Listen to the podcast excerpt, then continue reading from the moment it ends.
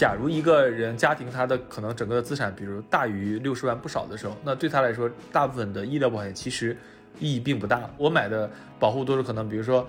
呃，找一个阶段买一个最虚的点位，这个点位恰好是，呃，我希望保护的。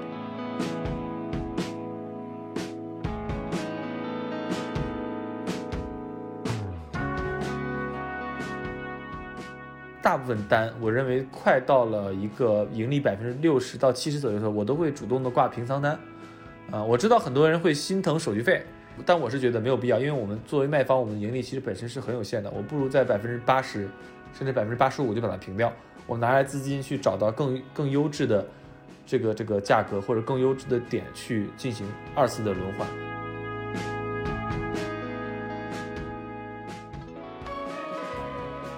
我睡觉前会做两件事，第一件事呢就是会平仓。我睡觉前会把所有我认为已经吃的足够饱的单子就全部就平掉了，百分之七十以上我就可以考虑平掉。这是第一点。第二点就是说我们在做那个风险评估的时候，我会看那个整个的一个呃函数曲线，我会尽可能两头是微微翘起来的。我觉得不应该，我们说做卖方，我们天天想着怎么一点钱都不亏，这个我觉得就进入死胡同了。就好像我记得之前有人说过一个笑话嘛，说这个坐飞机最危险的是什么？答案其实是你坐汽车到飞机场的路上，这段路其实是最危险的。就是我知道亏钱每个人都不好受，但是如果你拒绝亏钱，那其实在这个范围内的利润你就永远不可能去碰。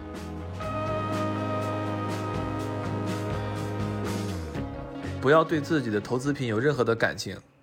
虽然我们。信仰这个东西，对吧？才来做这个东西，但是你不应该有感情。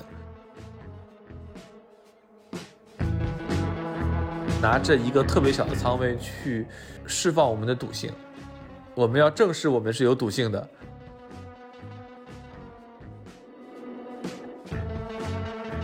期权这个东西到底好在哪里？为什么让你会希望能够向大家推荐这个事情？对，我觉得首先一点就是期权是我认为目前。呃，有些期权卖房最合理的，我们可以做时间朋友的一个东西，就是随着时间的流逝，我们是在赚钱的，啊，波动率会回归，然后我们的 C 塔会慢慢的变成我们的现金流的利润，而其他的，比如买方，那其实是很很纠结的，一个是可能要亏 C 塔，一个是我们如果买入一项新的资产，其实我们失去很多机会成本，我们还要面临就是所谓的能不能跑赢这个。通胀啊等等一系列的问题，所以我觉得这卖方能够让我比较踏实。包括温故而知新，自己把自己东西讲出来，你才能够体会到你的东西到底是对还是不对。如果你讲都讲不出来，对吧？就只是说，呃，照本宣科，我们纸上谈兵，别的教育员这么讲的，我就这么做。你发现那个东西永远不是你的东西。我记得华尔街有一句话嘛，就是叫“客户的游艇在哪里”，就是所有人都在都在赚客户的钱。但我们做自己的钱是不一样，就是个人投资者就有点像，我们说像猎人一样，就是躲在这里，我开黑枪的，啊，我这个枪开不好，别人就一枪把我给打死，就跟黑暗森林一样。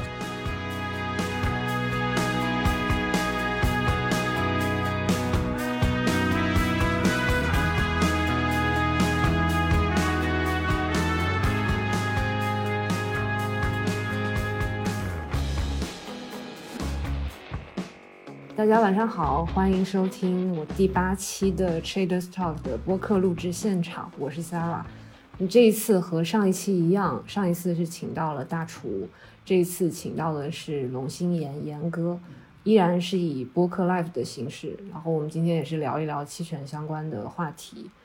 那么言哥在微博、知识星球都很活跃，包括 Greekstone Live 的实盘。啊，有好几个实盘都呃，大家都可以看得到它的收益率曲线。那这一期的出发点其实是啊，有看到群友们他们呃在好奇严哥的中性看涨策略、高资金利用率的情况下还能不翻车的这个诀窍。其实我个人也非常好奇，所以今天会主要聊的是严哥的中性看涨策略。另外，我们也会聊一聊关于给期权新手朋友们的建议。包括严哥一直提倡的这个期权新手卖方思维，这个背后有什么考量？那在我们开始这些话题之前，我想先请严哥给我们打个招呼吧。好，大家好，大家好，我是微博的龙心言啊，大家可以看到，呃，我也是分享了很多我个人的实盘啊，有亏的，有赚的啊，亏的就多多引以为戒啊，赚的我们就一起来聊一聊，分享一下。我们今天那个在进入中心看涨策略之前，我们先呃简单了解一下你在做期权之前的这个职业经历和投资经历，可以跟我们简单说一下吗？对，我在做期权之前，我是做了十几年的互联网啊，互联网呃，主要是做的互联网产品相关的，大概从零八年呃到现在做了十三年的互联网，所以说是一个标准的呃怎么说呢，搭上了时代的顺风车吧。因为零八年房地产互联网就这两驾马车啊，开始陆陆续续的。那其实到今年刚好进入了一个中概股的寒冬。那其实。为什么我对呃，比如说 B 本位期权这么感兴趣？其实我在想一个问题，就是我认为其实未来的大方向其实真的是应该，呃，慢慢转化到所谓的资产本位期权。我其实不太想叫 B 本位，我其实更喜欢叫资产本位，因为其实大量的人手里其实是并不愿意去持币的，因为只要持币的话就会被啊通胀所洗劫，所以说。呃，当我接触到 Derbit，我觉得这个 B 本期权是我非常喜欢的一个东西。那么我之前我是在美股做了三年的，呃，Sell Put，就是大家说最最土的啊，巴菲特最喜欢的 Sell Put 的一个最简单的策略。对对对，磨成本。是的，所以说，呃，所以说来币圈第一次用 Sell Put 就输得很惨，就遇到了几次股灾，啊，各种爆，所以积累了非常丰富的爆仓经验。所以说。我看到群里很多朋友们喜欢聊，说我的杠杆率为什么这么高？尤其是我最近新开了一个，可能是一个专门打上“请勿学习”的四个字的，但我发现这个这个超高杠杆反而关注的人会更多一点，大家就想看一看，看我什么时候爆爆，可能也可能想学一下，就是为什么可以我们拉这么高的杠杆还不爆仓？对，那那顺着刚才的问题讲，就是说中心看涨这个策略，其实我一开始也分享过一次，就是。既然我们是持币的，或者我们持有资产的，那首先我们的大的方向一定是看涨，一定是如果我们看空这个资产，我们根本就不该持有它。所以我认为这是一个大的策略的一个基调。那么在这个基础上，我们去考虑如何把我们的呃德尔塔换成我们的西塔，或者是把我们的呃德尔塔去换成我们的 short vega 这样的一个策略。呃，其实这里也非常感谢大厨之前分享的一些。专门空 Vega 的策略，所以我现在在我的这个策略里面，其实混合了大量的空 Vega 的策略，因为因为我发现，如果按照我们之前的所谓的中心看涨策略的话，我的伽马其实是控制不住的。那这里也简单，我用一一个简短的话来总结一下，就是我们之前的中心看涨的一个策略，其实就是我去买到相对来说我认为便宜的，或者是价值比较被低估的远期的 call，然后不断的去卖近期的 call，呃，从而。把远期的 call 用更贵的形式，比如说我们买了一个呃租了一年的房子，我用每个月把它拆给别人，把这个房租收回来，那么比我去年租的要便宜。那么在月的基础上，我再把它按日去卖，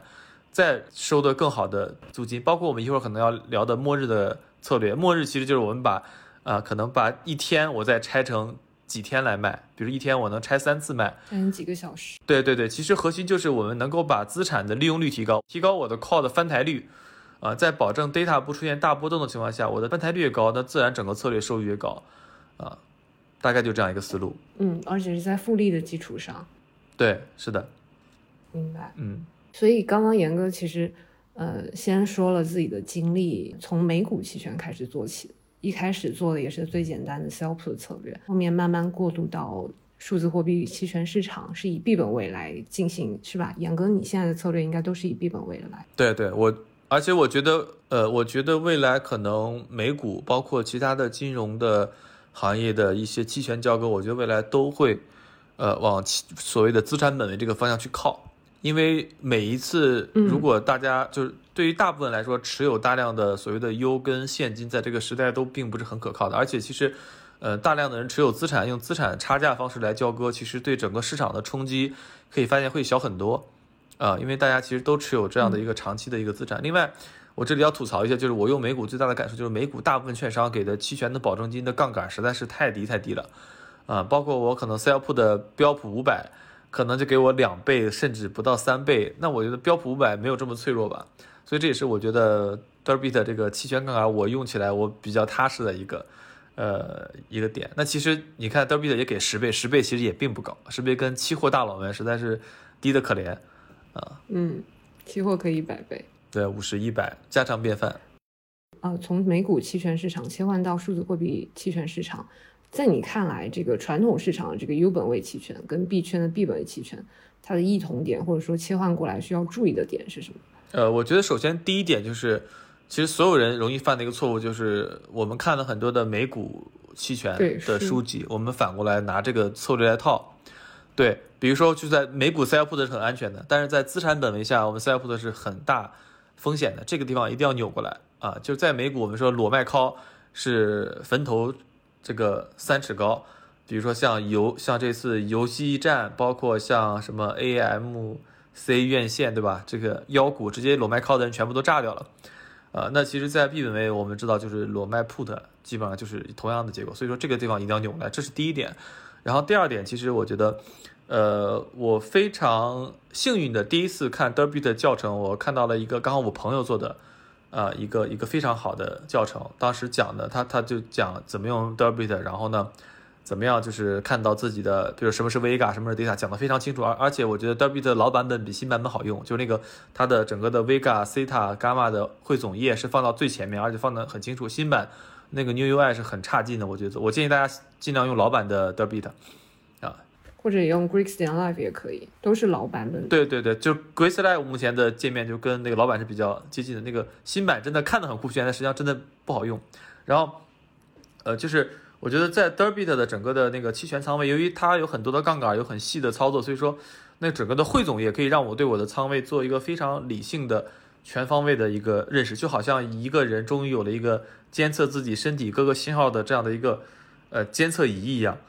对它。不像可能传统，我在美股我只能看一个心率，或者我只能看一个什么血压，对不对？它可能那你的身体各个参数全部能通过这个面板来看到。我觉得这个非常能够打开或者培养大家宏观思考自己仓位的这个这个这个情况的一个思想。就可能这个工具，我觉得在以前可能只有专业交易员才能拿得到，但现在每个人都可以用到。我觉得这个是非常好的啊。所以切换过来之后。呃，最开始你做的也是比较简单的策略吗？应该没有办法直接移植 Shop 到 B 本位这个市场。对，其实一开始走了很多弯路，一开始就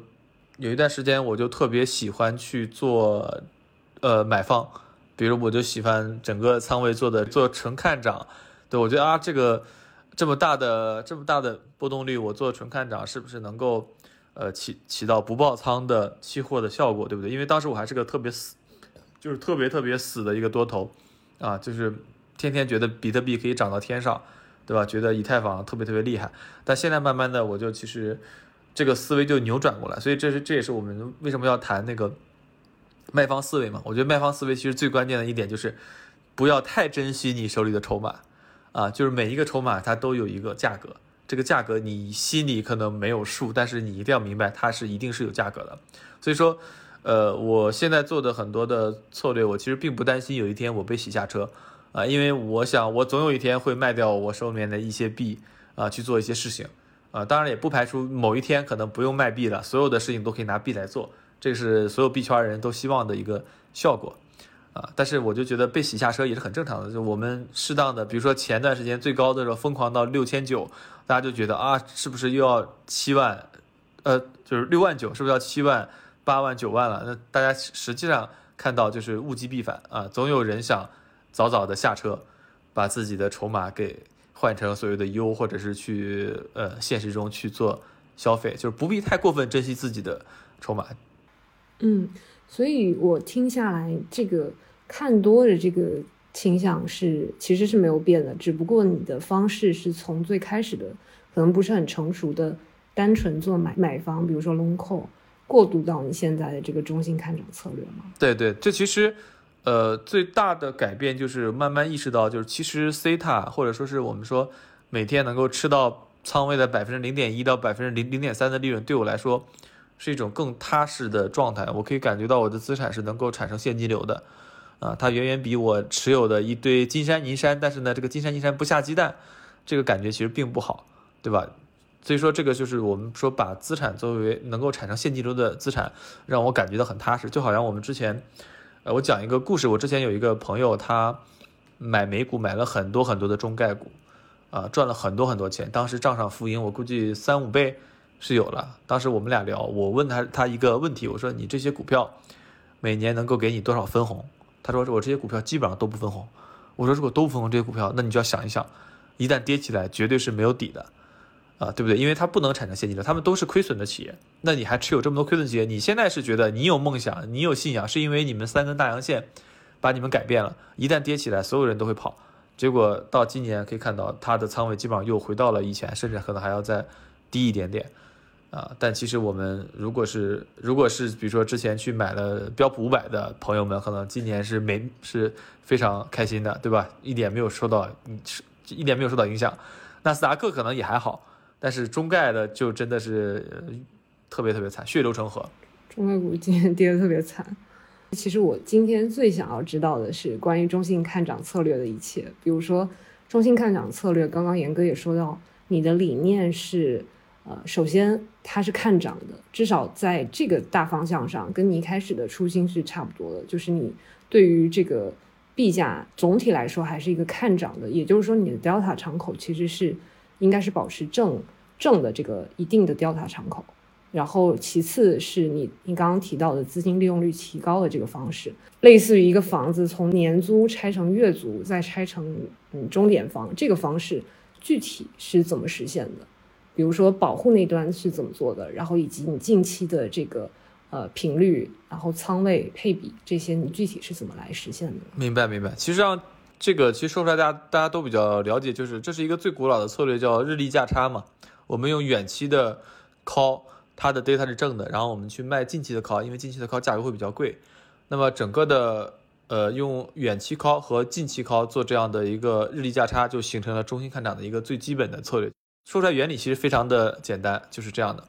但其实这里面，其实首先我要说一点，就是中性看涨并不代表我的 data 一定是正敞口，我也可以是负的。因为首先第一点就是，呃，我有伽马，这个伽马我其实并不可能在，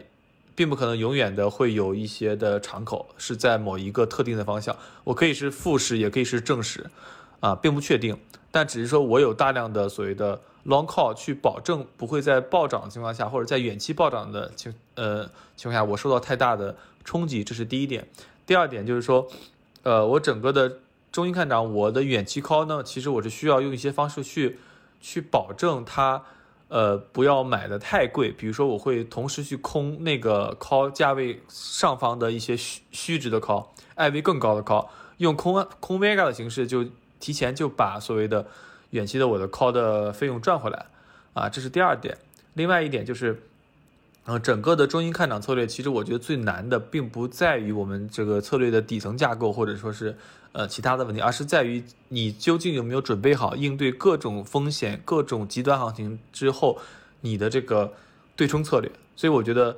呃，最难的就是我们在极端行情里面怎么样去对冲。我我发现我接触的，我发现群里面很多新学期权的玩家，其实最大的问题是他们过分迷信对冲，或者过分想要对冲。就这个事儿，其实我举一个之前我举过很多次的例子，就是按道理来说，如果从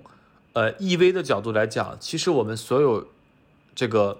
假如说一个人他的资产超过了一千万，他是应该不买任何车的保险的，因为因为车出的保险全是负 EV 的，对吧？他一一个车，你你你大大部分情况下，一个车的保险应该应该赔付就在一百万以内，但是其实你每年可能就要交接近一万的这样的。保费这个是极度负 EV 的，也就是说你应该做你自己车险的卖方，这才是一个我们所谓的这个这个这个正 EV 的决定。但是这个车的，呃，就是所谓的汽车的保险，大家还是愿意交，是因为这个风险确实是我们能扛得起，但是我们不愿扛的啊。但其实我们说在在在我们做期权策略里面也会有这样的情况，就很多风险其实是我们可扛可不扛，但是你扛就会有对应的利润。而很多做动态对冲的人，其实他。尤其是频繁用的，我以前有段时间也特别迷信，我觉得 Greek Live 那个太好用了，点一下，啪一输入就完事儿了，啊，对吧？你指的是动态对冲，一键对冲的功能？对，一键对冲，我觉得特别特别的好用。但是我就发现，我每次每每天都在被这个真正的行情的波动、日内波动所收割，就我发现我一天没有赚多少利润。啊，我举个例子，比如我平时看盘，我我会怎么看？比如说我今天我们以大饼为例，比如我的 data 是，呃，所谓的负五，负五。假设我伽马非常低，那我这里如果我我有五千的西塔，那其实你今天你往上拉一千点对我没有任何影响，因为你拉一千点，我其实还是，也就是今天白干。啊，我是这样去看我的盘口，就我认为我只要我的西塔能够 cover 掉我今天 data 的一个我认为合理的一个振幅内的，我是在这个振幅内，我不可能去做任何的对冲。啊，当然我们这里忽略掉伽马，忽略掉伽马，就是假设我们伽马非常低的情况下，比如说我都是一些远期的或者都是什么的，对我就我就每天我会算好我的 theta 能够 cover 掉我 data 受行情波动创造出来的风险值，那我就认为这这部分我不用管，我只对冲真正极端的行情，真正极端的那个点的，比如说很虚的 call 或者是很虚的 put，这些我会把它锁住，对，所以我我所以。所以我想说，其实利润的来源就是这里，就是我主动的扛下我愿意扛下，可能别人不太愿意扛的那部分风险，但是我又知道这个风险的背后那些极端风险，我又把它给锁住了。啊，就好像我们大家可能很多人去打过德州扑克，对吧？呃，因为我我我之前有也也研究一段时间，就我发现，在德州扑克里面，如果你是职业选手，你的资金量很大的时候，德州扑克的玩家在别人 all in 之后会有一个保险的东西，那个。保险 EV 其实是很低的，大概只有百分之八十五。所有的职业选手是不买保险的，因为他就要扛这个保险。他如果不扛保险，他就少百分，他每每一把 all in 少百分之十五利润，这个长长期来看是绝对不合理的。所以说，我觉得我们在做期权的时候，我们其实也要考虑一下哪些是你愿意扛的利润。就像德州扑克里面的保这个所谓的保险一样，你该扛，你你你总是去回避这些。对吧？就是大的波动，那你自然你的利润率其实是上不去的。这个是我们我，就是这个我觉得是我希望大家能够去思考的，啊，当然我不是让大家去加杠杆去爆仓啊，就是其其实是你的整个的对冲的策略是否可以再进行一些简化，而不是写出来的很完美策略就是天天上下亏钱，啊。嗯，那我理解，如果是这种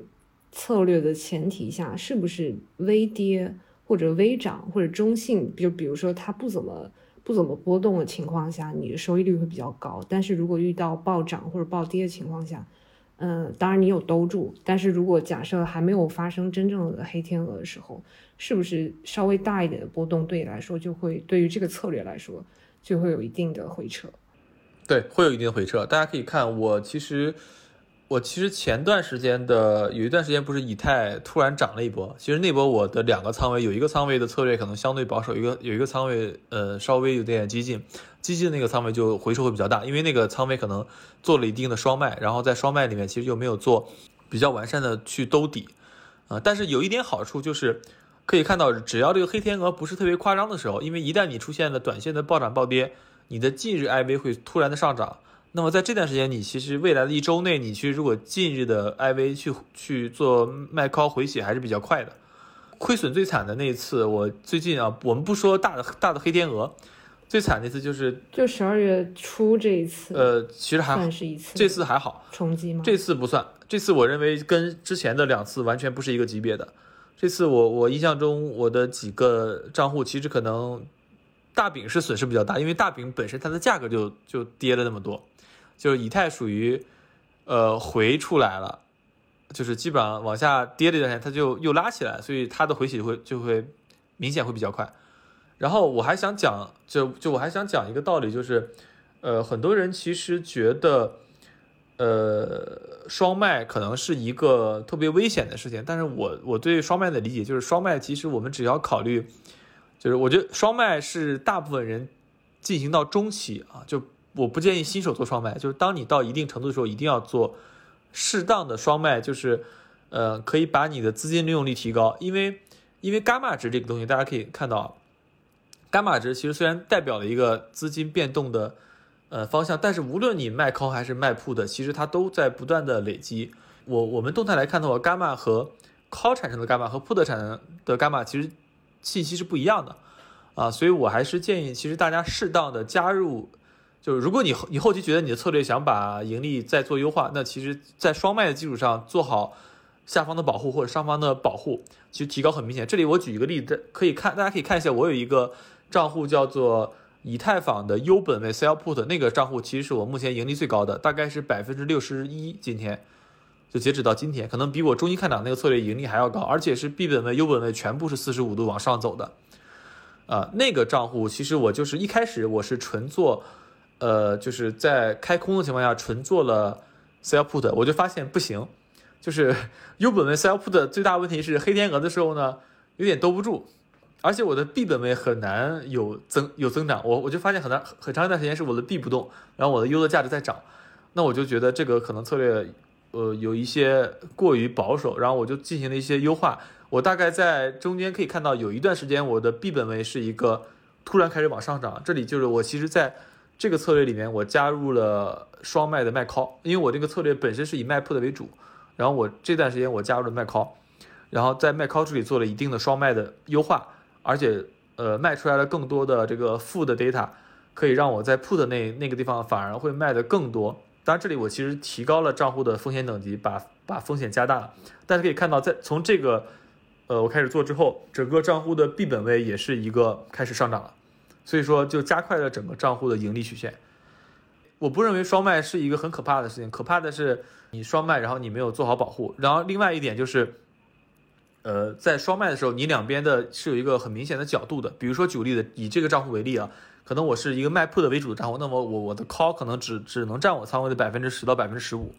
我不可能说占很多，但是呢。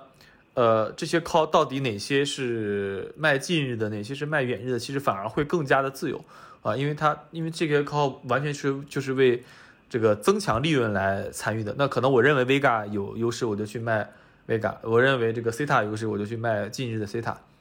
对我觉得这个账户是大家可以去看一看，因为其实而且我发现，在做 U 本位 sell put 的有一点好，就是这个市场上 put 的艾维其实非常稳定，也就是说不会说因为。熊了或者因为牛了，我们 put 不好卖，就 put 永远不会滞销的，啊，所以说我在做的最大感触就是卖 put 的生意特别好，因为大家都都不愿意卖 put，所以当你做这个生意的时候是没有多少人竞争的，这个是我最大的感触。所以严哥，你在做这个 U 本位的 sell put 的时候，保护性措施有哪些？包括你买的那个，嗯，期权的保护大概是什么什么期限的？然后什么大概需多少？除了这类的静态对冲之外，你还有没有别的，呃，比如说具体的操作方式或者仓位管理这些方面的考量？呃，首先一点就是我基本上尽可能买的都是我认为相对来说有一点点黑天鹅的那个价格。比如说举个例子吧，比如说今天可能是三千九，那我可能我买的就就买到像三千五、三千四这样的一个级别，我会做一定的保护啊，我不会说买到什么三千七、三千八，我觉得这个没有意义。我认为。这都是一瞬间的事儿，就就做这样的保护其实没有什么意义的，就好像比如说，呃，我再举一个例子啊，也是跟也是关于保险的，就是说，他们说，呃，如果一个一个比如说中产他买保险，他其实只需要买一个保险，就是个人，呃，意外保险，就是因为意外这个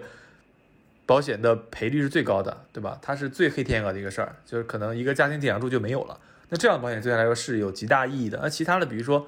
呃，之前有人有人说了一个。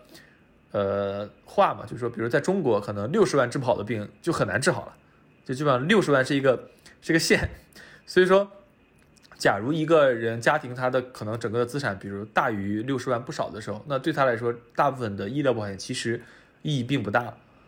啊，可能可能就不如直接去买意外，啊，因为意外的赔率最高，可以一次性拿拿到足够这个家庭可能剩余那个就是几十年生活的费用。我之前刚好来。问过，就一个人一年意外的赔率大概是一赔一千，就你一年一个人买一万的这个意外险，可以赔一千万左右，大概这样一个赔率，就是这样的赔率才是有意义的。所以说我一般来，我我我买的保护都是可能，比如说，呃，找一个阶段买一个最虚的点位，这个点位恰好是，呃，我希望保护的。比如说我现在保三千五，我就去找可能三千五来说，相对一个介于可能可能万五。或者说是千五这样的一个相对比较虚的一个范围，啊，去找一个点，然后趁 IV 不太高的时候买，把它给买足了，啊，作为作为这个出现问题的这样的一个一个解决点。然后另外就是还有一个我一直想讲的，就是我是每天大部分单，我认为快到了一个盈利百分之六十到七十左右的时候，我都会主动的挂平仓单，啊，我知道很多人会心疼手续费，我之前也刚好问过。呃，刘妈就是说，我们如果是虚值期权，到期自动交割其实是不收手续费的，呃，就到期不交割是不收手续费的，对。但是我我但我是觉得没有必要，因为我们作为卖方，我们的盈利其实本身是很有限的，我不如在百分之八十甚至百分之八十五就把它平掉，我拿来资金去找到更更优质的这个这个价格或者更优质的点去进行二次的轮换。那可能大家看到我的杠杆率可能只是一个，比如说呃四倍五倍，但实际上如果我们把翻台率加上去的，可能实际的流转速度是一般人的可能再再比它多一倍。啊，这样的一个效果，所以说我好几次都提出来，我说平台为什么只支持 PM 下五十个挂单？我说五十个挂单是远远不够的，因为我挂一排单，我就要再挂一排的平仓单，而且甚至我比如说卖一、卖二、卖三，我可能会分开挂，啊，对，所以我觉得这个把自己的仓位做得更加均匀平滑，这是大家需要去尽可能做的，不要不要就是我一个点位缩一百张挂那里，其实这样会很危险，啊。会很危险，这样其实你你这样挂单就增加了你这个仓位本身的一个所谓的呃伽马，因为最后如果你的那个期权是很虚的，并且已经拿到了大部分盈利，其实剩下那一点价值呢，呃，其实应该来说是性价比不是很高的。虽然说手续费有点高，但是那部分你是相当于是冒着一定的风险，而且西塔已经很小了，冒着很大的风险去要最后那一笔。其实不是很划得来，是的。然后刚刚严哥提到的就是提前止盈这个点，是其中的你呃一个手段之一。那像卖末日期权的伽马风险，你通常是不是就主要是靠这个提前平仓这个方式来？除了这个之外呢？呃，还有没有？并不是，我我觉得其实末日伽马。呃的最大的一个点啊，就是我平时在群里聊末日期权聊的比较多，就是我们可以适当的在末日那天，当然前提是有很长时间来看盘，并且你的伽马不是特别高，我们在末日那天可以用一些对冲的思维来把我们那天的 data 怼成零，比如最后八小时，我可以把我的 data 对冲到零的情况下，我还能赚取末日这一天足够的 theta 收益。我觉得这个可能说起来也比较抽象。啊，也比较抽象。我觉得因为我在之前发过几个文章，讲的也比较细。其实最关键就是我在末日这一天，我的思维是纯对冲的，啊，我纯对冲到 data 一，我认为是一个可以相对相对接近零的一个位置。因为末日的期权又很贵，我可以在这一天，对吧？我最后八最后八小时我不去赚取任何 data 的收益，但是我可以拿到相对比较丰厚的 theta。我举一个例子，比如说，呃。像一般来说，以太坊的日 IV 如果能给到七十左右的话，我们可以做到，呃，当天末日最后八小时跟次日的二十四小时的 theta 其实一样的，也就是说我们其实有三倍的利润，同样的一小时均下来，对，比如说我今天我可能 data 是，举个例子，我可能 data 是正史以太坊，那其实，在正史里面，我其实在这天我我可以无脑的去怼十张。呃，相对平值的 call 在这里挂到这里，因为我只需要八小时。因为因为这里有一个很很很就很有意思的点，可以看一下，就是在 Derby 上，如果美股一收盘之后，呃，然后亚盘又开盘之前，就是像比如说像香港，我举例的，香港九点半开盘，就九点半以前，所有的末日是有流动性的，一旦过了九点半之后，流动性就会骤减。也就是说，在九点半以前到七点之间这两个半小时是有大量的末日的期权操作空间的，啊，过了九点半就没有了，嗯，所以这是一个我认为是一个目前定价上来说比较相对来说比较好的一个呃可以利用的漏洞吧，嗯，算是。嗯，然后我们刚刚提到说你的这个资金利用率，我看到你的不同的账户里面的保证金。用的都是比较多的，我们刚刚看到你的账户里面可能用了百分之四十左右。你说前段时间那种回撤情况下，你会有一些临时的补救措施吗？就比如说，在它大涨起来的时候，你会有怎么样的操作呢？或者还是提前你先把静态对冲做好？极端情况下，你的保证金变化会是怎么样的？明白明白。首先第一点就是做整个的呃策略大前提，我会有一些方向，但这个方向并不是看涨还是看跌，而是。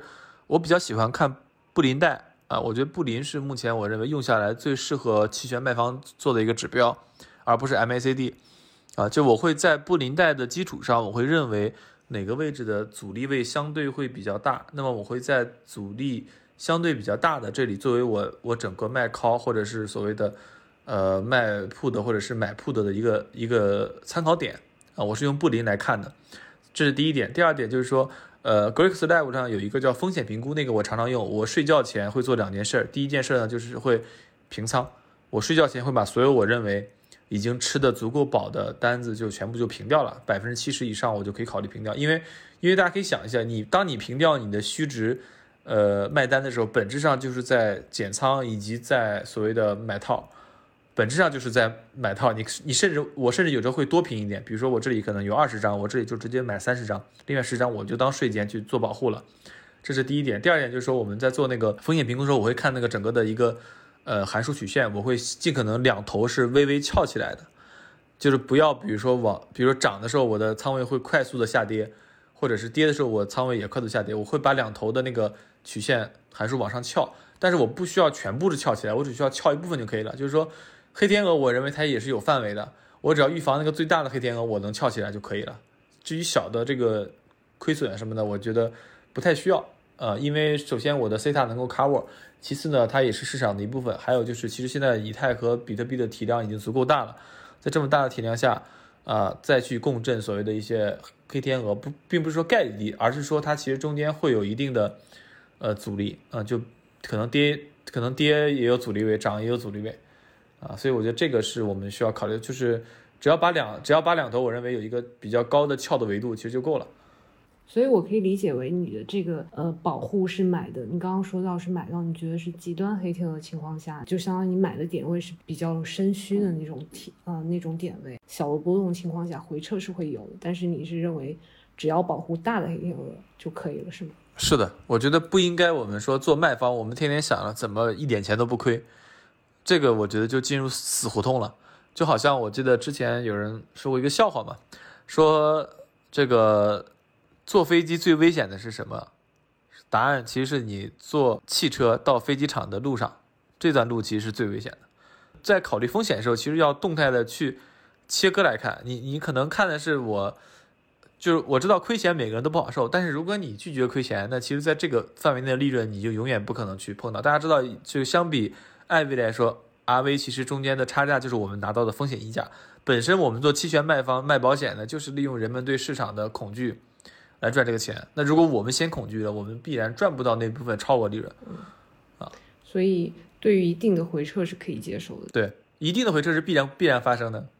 相当于是冒的风险会稍微比一般的，比如说资管团队，资管团队可能就需要限制比较严格的回撤。那严哥这是个人投资者，所以他可以选择在这个一定的范围内可以接受的回撤这个范围内吃到最大的收益，这是严哥主要的理念。是是的是的，挂 IV 平仓单，然后包括你刚刚说的那个税前会把这些大部分的一些百百分之七十五以上的这个单给平掉，再包括风险评估工具之外，你的这个仓位管理方面，仓位是怎么分配的呀？或者是保证金怎么？用就是还是说你考量的主要是希腊字母方面？我觉得仓位结构是很关键的。比如像我其实建议的一个分配比例，就是我们其实，呃日周以及呃更远期的，其实最好是一个比如说三三四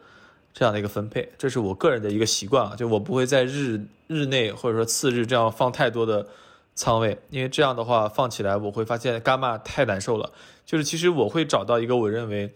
那个伽马很舒服的点。能够睡得很踏实的，啊，当然这个我觉得因人而异。我举一个例子吧，举个例子，比如说我现在以太坊我的伽马有几个仓位，可能可以看到大概是零点二四，也就是说，比如说以太坊波动一百点，可能我的呃整个的 data 会发生二十四点的变动啊。当然它肯定不是线性的，肯定中间还会改，我只是做一个预估。那么这个时候我会对冲到我的 data 接近在正负一一个呃一百点的。伽马以内，比如我现在 data 如果是二十四正二十四或者负二十四，我觉得就无所谓了，这就是一个认为我能够接受、我能够扛的仓位。但如果现在比如是我的 data 是负四十八，那对我来说可能是我不能接受的。那我在睡觉前，我一定要想办法把它对冲到所谓的这个负二十四，会把它拉回一个我舒服的位置。我是这样去考虑问题的，就是我会找一个我合适的区间。我只要把它对冲到这个合适的区间就可以，我不会说强迫症一样，我今天必须干到零，我再睡觉，没有意义。你你只要干到零了，你就是其实你就已经是在，呃，赌方向了，因为你起来它一定不是零，你还是要再把它干回零。你你每天都要去把它这个去纠正你的仓位，这个成本是特别高的。那我觉得我我一定要拥抱市场，拥抱风险，我只需要纠正到我舒服的位置就可以了。这个位置我可以画的大，也可以画的小。比如白天我会我会画的大一点，因为白天我可以实时看盘。晚上睡觉前我会画的小一点，呃的可能比如说像以太，可能有时候我会按照我我就我认为市场上的艾薇可能并不高的时候，我可能这个这个我会更谨慎一点，因为它可能随时会爆。那如果我认为艾薇已经相对比较高了，那我觉得这个点其实就就可能是一个呃相对比较稳定的值的时候，我会稍微的呃容忍度会大一点。呃，因为我刚刚听你说不断的拆分细分这个过程，我还以为你的卖方主要都集中在末日或者末日几天、一周内的，所以并不是全部都是几天内到期的期权。对对对，我末日只是我增强收益的一个手段。比如我举个例子，如果我的末日可以做到卡呃跟次日一样收益，实际上我整个仓位策略收益可以提高百分之三十，但并不是每一天都有能够适合卖末日的时候。一般来说，这个跟我举个例子啊，比如像比特币，可能如果有一张四万九的期权，那么当今天仓位今天的早上价格在四万八千五的时候是最适合的，啊，因为你一旦到四万逼近四万九的时候，四万九这张末日期权其实已经没有那么虚了，它太近了，啊，但是它又在四万八的时候它又太远了，四万九价格又不香，所以并不是每天都有这样的机会，但是可能比如说三天里面有一天有，这一天你就可以把你的资金收益提高百分之三十。这已经是一个很香的一个局面。那么像以太也是，而且而且我做末日肯定有一点就是，我一定要 data 敞口够大。比如我我举个例，比如我有两百个以太坊的账户，我如果 data 只有十的敞口，我是没必要做末日的，因为我只有卖只能卖十手，这个其实没有什么意思。但如果我 data 是五十，那这个时候我一定要在末日这个点，呃，去把它对冲到零，把这个东西给吃掉，啊，敞口够大我才会做。对于像比如说日期权、末日期权、末日几天期权跟周期权，你的卖你作为同样作为卖方，行权价的选择上面会有差异吗？会有，其实主要看 data 值嘛。我觉得每个人都有一个自己偏好的 data 值。我看大部分人都喜欢在零点一到零点二五之间做交易嘛。我也比较喜欢在这个区间，这个区间的我认为是性价比比较高的，既没有那么虚，然后又。呃，收益还可以，而且也没那么容易达到。那你一般那个提前挂完平仓单之后开仓是在第二天早上吗？就是你刚刚说的那个比较好的时间段？呃，也不一定是从早上，我觉得是这样的，我会给我每一个仓位定一个目标，这个目标就是这个仓位一天应该赚多少钱。如果超了，嗯，这个目标是怎么定的？这个玄学吧，可能我觉得，我想这个账户一天赚三千美金的话，那我就嗯往那个方向靠。然后保证杠杆率相对比较低的情况下，就杠杆率越低越好，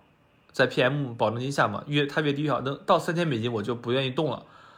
啊，那么如果我发现它超了，比如今天突然高，突然我发现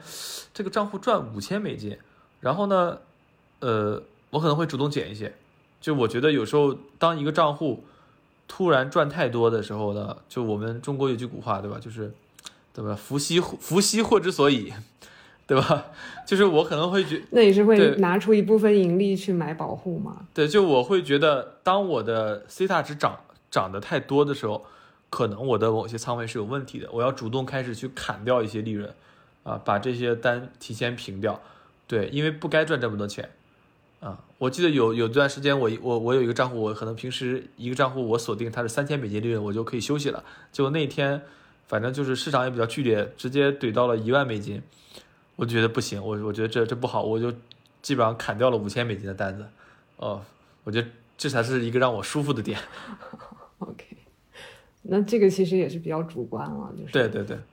对于保护那一端，你的呃成本方面，你会去想大概用什么样的方式把它赚回来吗？还是你的保护其实就是拿利润的一部分去买的？因为我刚刚听你说，你其实是现在结合了一些空 V 卡的策略，去把远期的保护的成本给兜回来。是的。呃，首先我觉得就是前面说的，我们去买保护，我是基本上会考虑拿当前 C 塔的三分之一去做保护，啊，就我愿意让出三分之一的利润，全部去买好保护，来保证这个账户相对安全。因为本身 PM 下其实我们杠杆做大，呃，还好，因为我其实通过白保护的形式，我可以把杠杆其实是降给降低的，啊，那么这是第一点。第二点就是，呃，像。远期的空 Vega 其实也只有在艾维比较高的时候才能够这么做，但比如说，如果有时候我的 data 值实在是不够了，比如我基本上没有做多的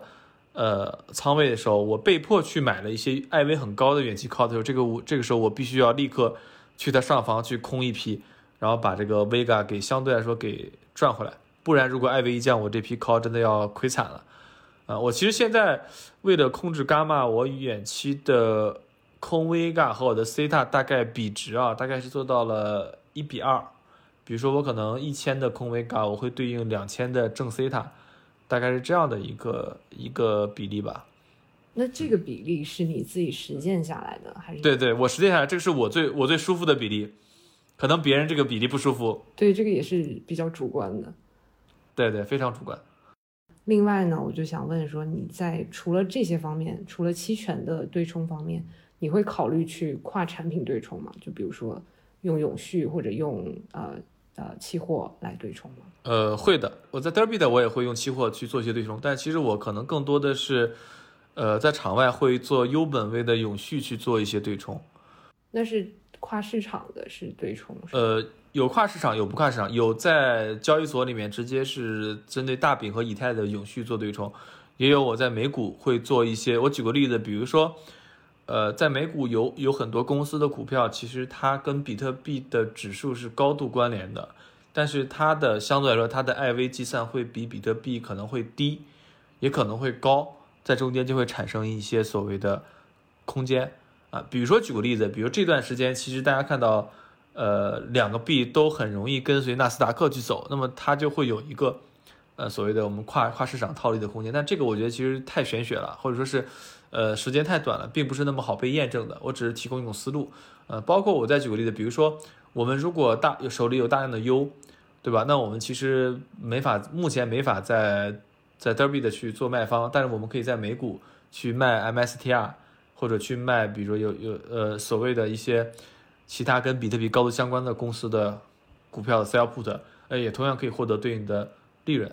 嗯，所以其实你的对冲手段其实不仅仅局限在期权，也不仅仅局限在期货上面，你甚至会跨市场的去考虑一些对冲手段。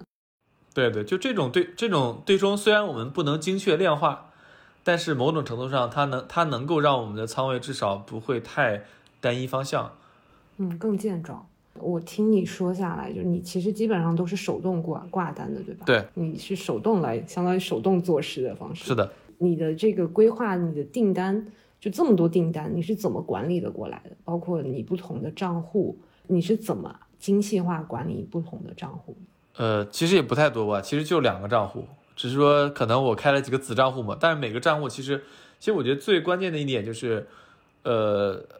伽马。对吧？我伽马和和 data 的关系我只要想好了，然后每个账户我大概需要多少 theta 的利润，然后我 theta 和和 vega 跟 dvl 之间有什么关系？比如 dvl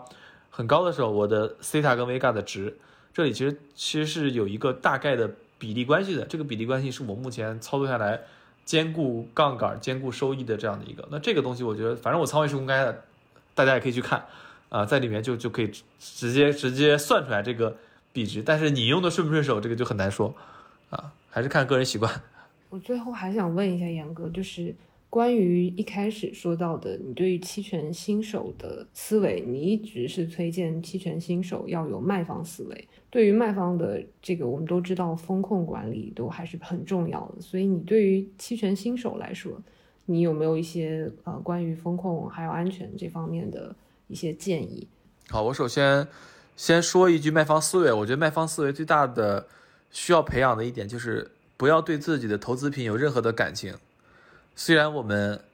信仰这个东西，对吧？才来做这个东西，但是你不应该有感情。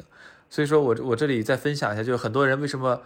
买房的人跟炒房的人是不一样的，就是炒房的人对自己的房子每一套都没有任何的感情，但是买房的人总是带这个太多的情感因素，把第一套房子当做当做自己的最后一套房子。去买、去装修、去兼顾，所以导致，嗯，你就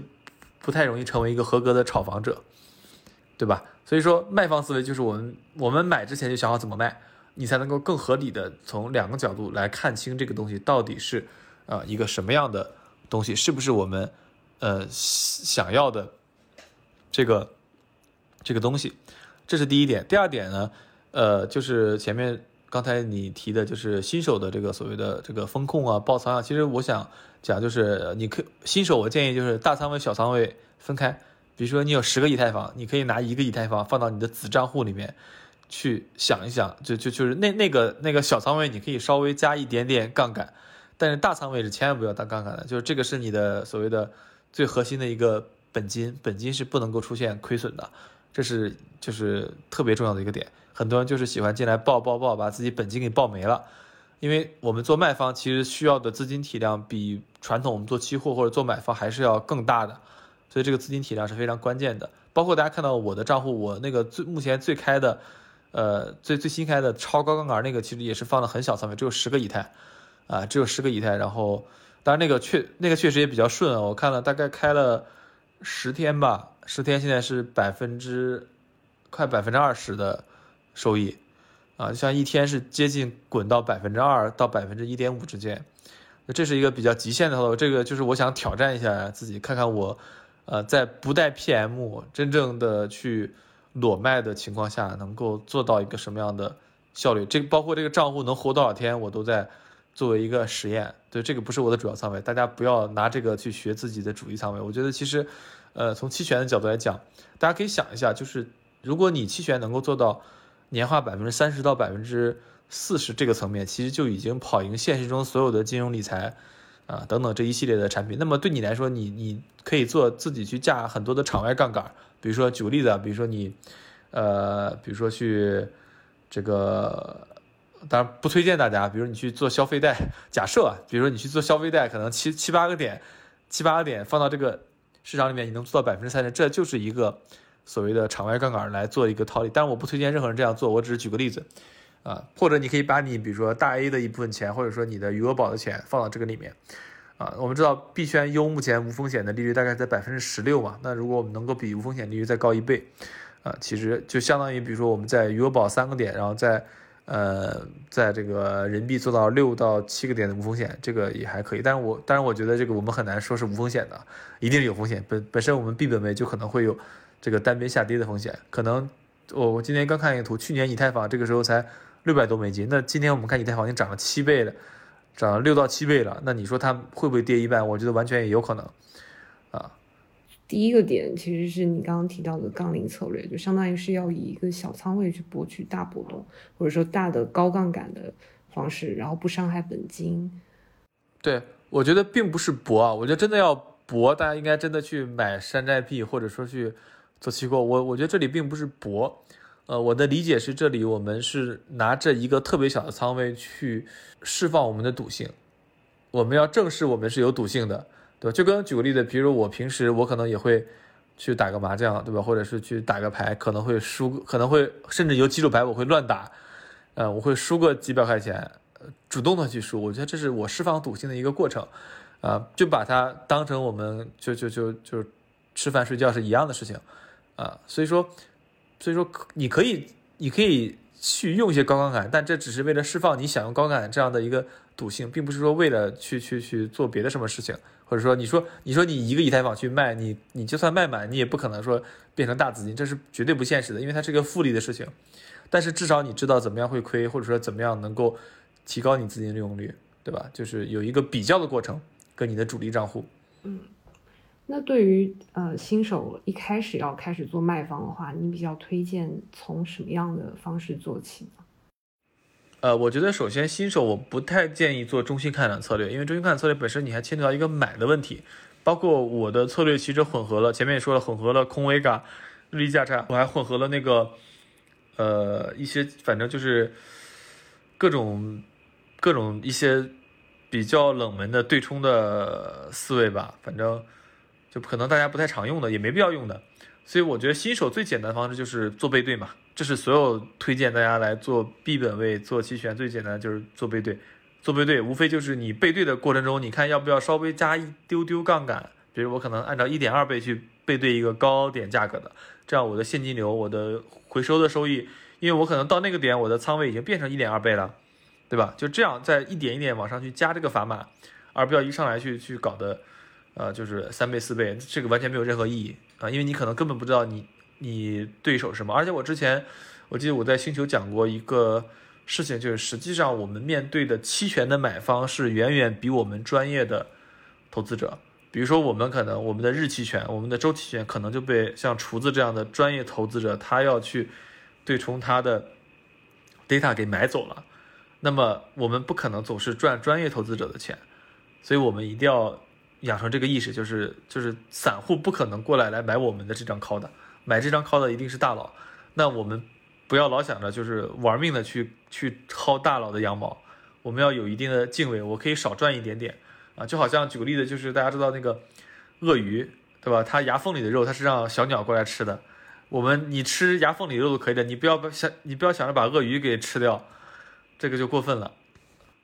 你对于给新手科普期期选这个事情，我感觉是很有热情的。期选这个东西到底好在哪里？为什么让你会希望能够向大家推荐这个事情？对，我觉得首先一点就是期权是我认为目前。呃，有些期权卖方最合理的，我们可以做时间朋友的一个东西，就是随着时间的流逝，我们是在赚钱的，啊，波动率会回归，然后我们的 C 塔会慢慢的变成我们的现金流的利润，而其他的，比如买方，那其实是很很纠结的，一个是可能要亏 C 塔，一个是我们如果买入一项新的资产，其实我们失去很多机会成本，我们还要面临就是所谓的能不能跑赢这个。通胀啊等等一系列的问题，所以我觉得做卖方能够让我比较踏实。那么做新手科普，其实我就觉得市面上目前真的是没人做，或者说是大部分做的就是一大串的专业专业术语，而且很多东西，我觉得有一个叫过度教育的问题，是市面上所有的讲期权的书或者什么，就是讲的太专业了，这其实不对的啊，因为因为期权的东西它不像它不像我们，比如说有一些，比如说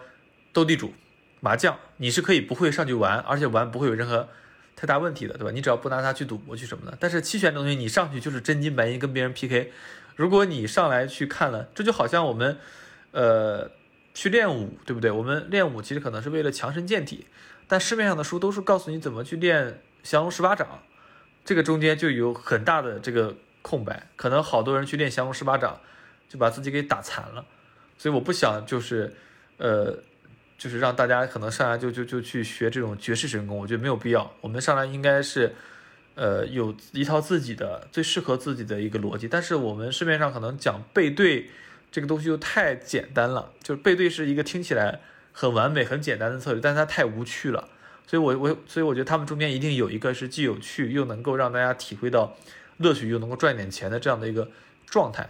啊。所以我想是在这个状态里面去多讲一些。呃，这个这个我的一些理解吧，因为我一开始看看 Jeff 的微博，我也很多东西我也完全看不懂，我觉得这这个写的太专业了吧，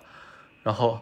呃，然后我就会尝试给我的朋友去当面去讲啊，我发现我可能用我的语言表达形式，他更能够理解，因为我之前做做做做做电竞也好，做扑克也好，其实也做的都是科普类的，就是就是可能菜鸟觉得我还可以，然后高手觉得我好菜，介于这样的一个点位。我觉得这可能就是我我这个目前的一个水平吧，可能就是介于菜鸟跟高手之间的这个点。嗯，而且我感觉严哥你还有一个特点，就是你相比于呃严谨的这种理论配比，就是教科书式的这种方式，我感觉你其实是更注重于实操的，就是在实操方面你的经验很丰富。因为我们其实知道期权呃市场上面也有学术也有学院派的，我觉得你是更偏向于实操一派的。我觉得我偏向实操最大的原因，就是因为都是我自己的钱，所以说我必须得，呃，考虑那些操盘手他们在用别人的钱的时候，会不会，呃，跟我想的点不太一样。比如说我对我来说，我就希望我的账户快速的积累本金，对这个我觉得是很重要的一个事儿。如果你告诉我说，呃，比如举个例子，有人现在给我一万个以太坊，然后我能够做他的产品，我一年能够分百分之二十，分百分之三十，那我也不加杠杆了。我没必要加杠杆，对不对？我我我一万以太坊，我每年收入管理费就够了。就大厨的生意。对，因为因为我记得华尔街有一句话嘛，就是叫客户的游艇在哪里？就是所有人都在都在赚客户的钱，然后是因为资金量足够大，对吧？我你一个经理，你你操盘呃几亿美金，那你当然追求的是一个我不错就好了，我只要跟这个市场刚刚跑平，我有一定的绝对收益，这个钱我已经够花了。但我们做自己的钱是不一样，就是个人投资者就有点像我们说像猎人一样，我我就是躲在这里，我开黑枪的，啊，我这个枪开不好，别人就一枪把我给打死，就跟黑暗森林一样。所以我说，其实我之前也有这种感觉，或或比如说我的一个策略会不会分享之后，我就发现好像我就卖不太动了，就可能有人在里面卖，对吧？然后包括大厨也在群里开玩笑说，为什么我我压一下你们这个这个就就就就没有人去压了？啊，就是大家是不是都，呃，互相盯着彼此的账户在，在搞事情？但但我觉得实际上没，实际上没有必要。就我其实最后讲的就是投资，我们享受的其实是这个过程。这个过程其实就是我们不断的去分享，就是包括温故而知新，自己把自己东西讲出来，你才能够体会到你的东西到底是对还是不对。如果你讲都讲不出来，对吧？就只是说，呃，照本宣科，我们纸上谈兵，别的教育员这么讲了，我就这么做，你发现那个东西永远不是你的东西。啊，可能换一个衍生品，人又懵了。包括马不是马上说那个德比特会会开所谓的 U 本位，或者说开 SOL 等等一系列的内容。我觉得这个是这个时候这是完全的荒地，对吧？这个时候就需要我们自己用用自己的这种理论去去带入到里面去去体验啊，去体验。我觉得我觉得没没有必要藏着掖着。就就就我说的，我的仓位大部分仓位我都可以完全绝对的公开，除非客户有隐私要求，说我这个仓位不能公开。啊，我自己的我都是愿意百分之百去去去这个 T 站那个去分享，而且 T 站最新那个 app 我用了还挺好用的，啊，给大家推荐一下。Grace 最近上了那个实盘的 app，大家也可以下载一下。刚刚我们聊的中性看涨策略，就是关于卖卖的这个近期的跟远期的这个保护。嗯，我对于实操方面。我我看到严格的这个啊收益率曲线，我相信是啊正收益的。但是，因为我之前的理解，我是不知道你还结合了一些空 V 嘎一些策略，所以我其实呃有点担心，就是近期的这边啊在爆起来的时候，你远期啊你那边远期的保护能不能兜住？其实我之前不知道你的这个配比，所以我会有点疑问，就是远期的那部分保护会怎么样？然后。包括我今天听起来，原来你还在别的市场里面有一些跨市场的对冲，所以比我想象中更加健壮，更加完备。其其实今天在录制之前，我问了严哥说，关于这个中性看涨策略有没有什么不能说的？严哥说没有，都可以说。所以大家如果刚刚我们在聊的时候有哪一些细节，大家还有想问的，就是关于中性看涨策略的执行方面也好，理念方面也好。大家或者说保证金的使用啊等等这些方面，如果大家有问题，也可以现在趁现在这个机会向严哥提出来。呃，我觉得首先第一点就是这个 B 本位和 U 本位这个事情一定要搞清楚，在这个事情你能够完全搞清楚的基础上，呃，接下来其实你可以看到，其实美股的期权是除了几个指数期权，其他的期权流动性是非常差的。所以在美股的大部分期权策略里面，并不推荐你高频交易、高频操作，啊，这个是一个很大的区别点。所以说，呃，并不代表我们不该去适当的提高我们的频率。比如我做美股，我是不可能每天去滚动平仓的，啊，因为滑点也很大，啊，个股的不同日期的期权的流动性，你可以看到很多能够到五到十个点的滑点，但其实像在币权，因为它的高波动嘛，它高波动，其实这个滑点在某种程度上是可以。呃，不用太多去考虑，因为可能一瞬间跳了一个点，它那个对应的那个单就会就会跳一个点，成交量也比那个美股的个股期权的冷门时间段要大很多，所以说这是一点，我认为在流在周转和流动性上，其实远远比美股的个股期权要好啊，所以很多策略或者很多思维，其实美股它没有讲，因为在那个市场下并不能这么做啊。另外就是币圈的期权是二十四小时的，三百六十五天的，所以在这里面其实还是有一些。不一样的地方，比如说你不能放假，对不对？你要考虑你周末怎么办，你要考虑你睡觉怎么办，这都是你需要考虑的。但在美股，你如果是一个全职交易者，你你每天美股上下班守了就可以了。啊，我觉得这几点要考进去。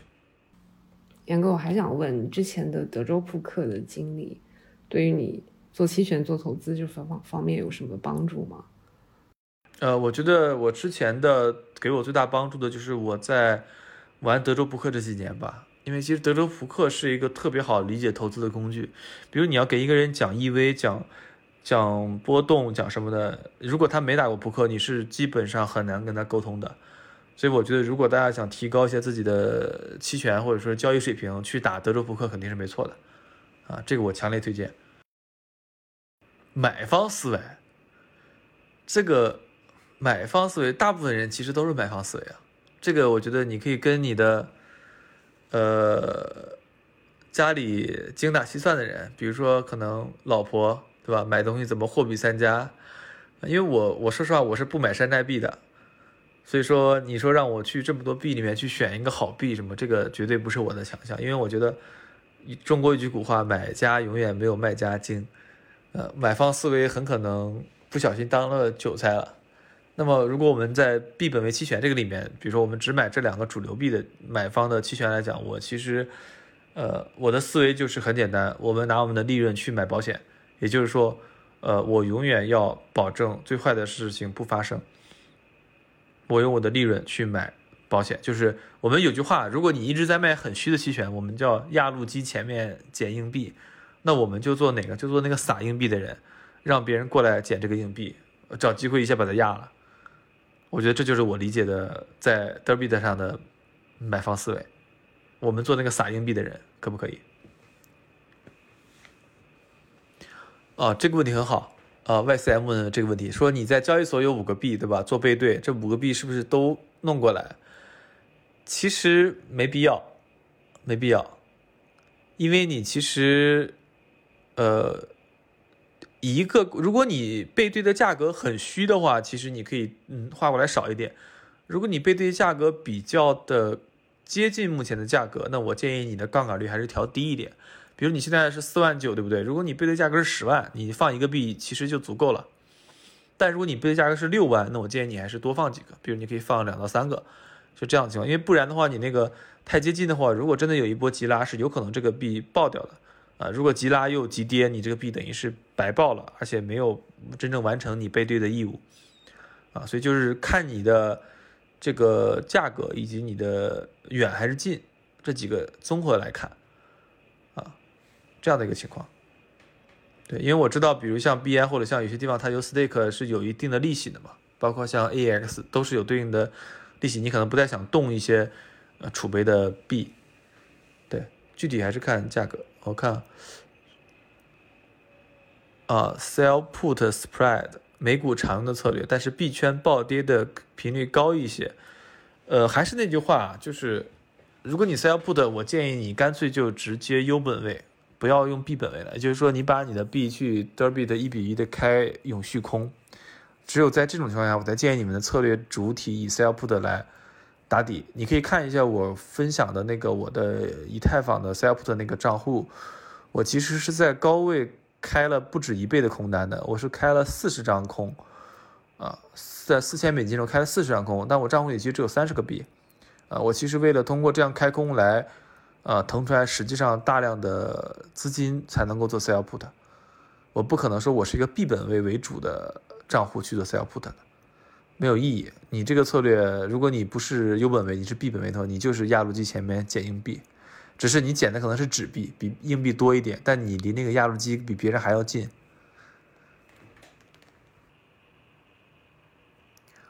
啊，就在我的星球，我的星球应该。